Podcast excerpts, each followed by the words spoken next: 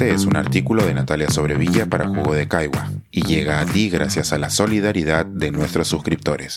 Si aún no te has suscrito, puedes hacerlo en www.jugodecaigua.pe. ¿Alguna vez vieron a un corredor sonreír?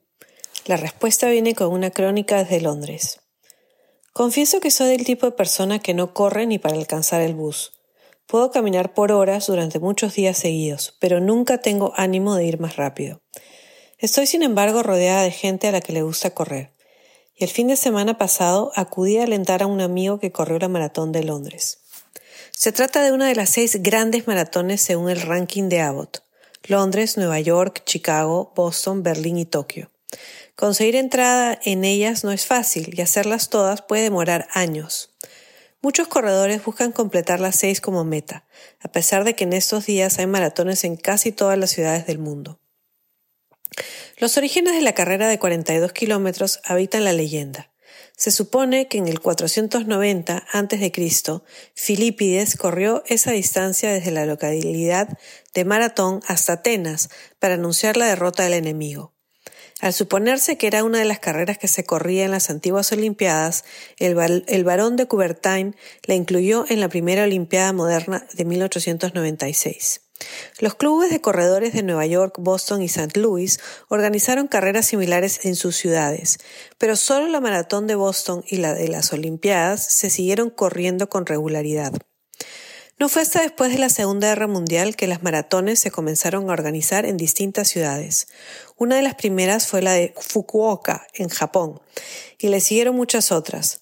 La de Nueva York no se estableció hasta 1976, cuando coincidió con el bicentenario de la independencia estadounidense. La de Berlín data de 1980 y la de Londres de 1981. Esta última organizada por un entusiasta que había corrido la de Nueva York dos años antes.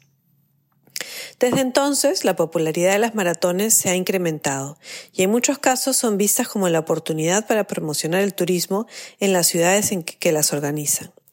Desde 1980 en los Estados Unidos, la participación en ellas se ha incrementado en un 225% y el fin de semana pasado en Londres corrieron unas 50.000 personas. Las mujeres solo comenzaron a participar en la década de los 70, a pesar de que Catherine Switzer se hizo famosa en 1967 cuando un oficial intentó sacarla de la carrera en Boston. Hoy en día las mujeres son casi la mitad de quienes corren.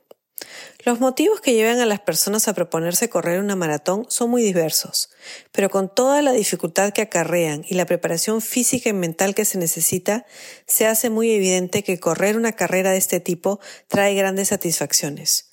Tanto así que muchos se proponen correr otra en cuanto acaban una. El domingo pasado pude ver con claridad la energía positiva que traen al mundo ver a unas 50.000 personas correr la mítica distancia. Londres entera se engalanó para el evento, y a pesar de la huelga de trenes y las restricciones que eso significaba, muchos de los corredores tenían su propio equipo de apoyo, que como mis amigos y yo se movieron de lado a lado para gritar, darles algo de comer y beber en el camino.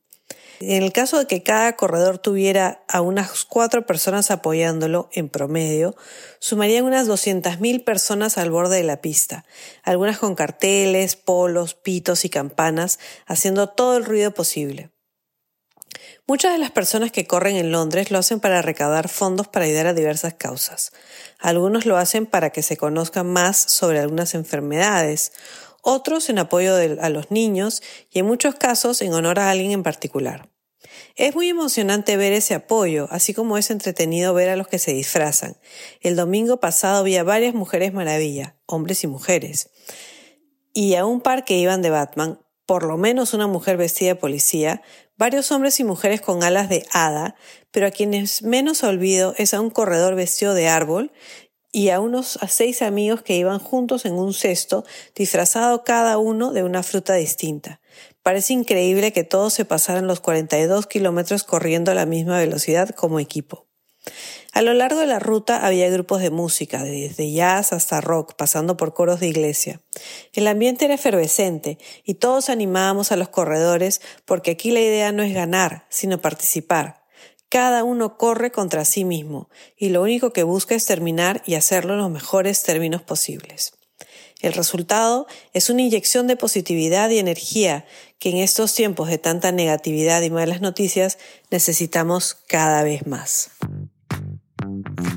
Pensar, escribir, editar, grabar, coordinar, publicar y promover este y todos nuestros artículos en este podcast cuesta y nosotros los entregamos sin cobrar.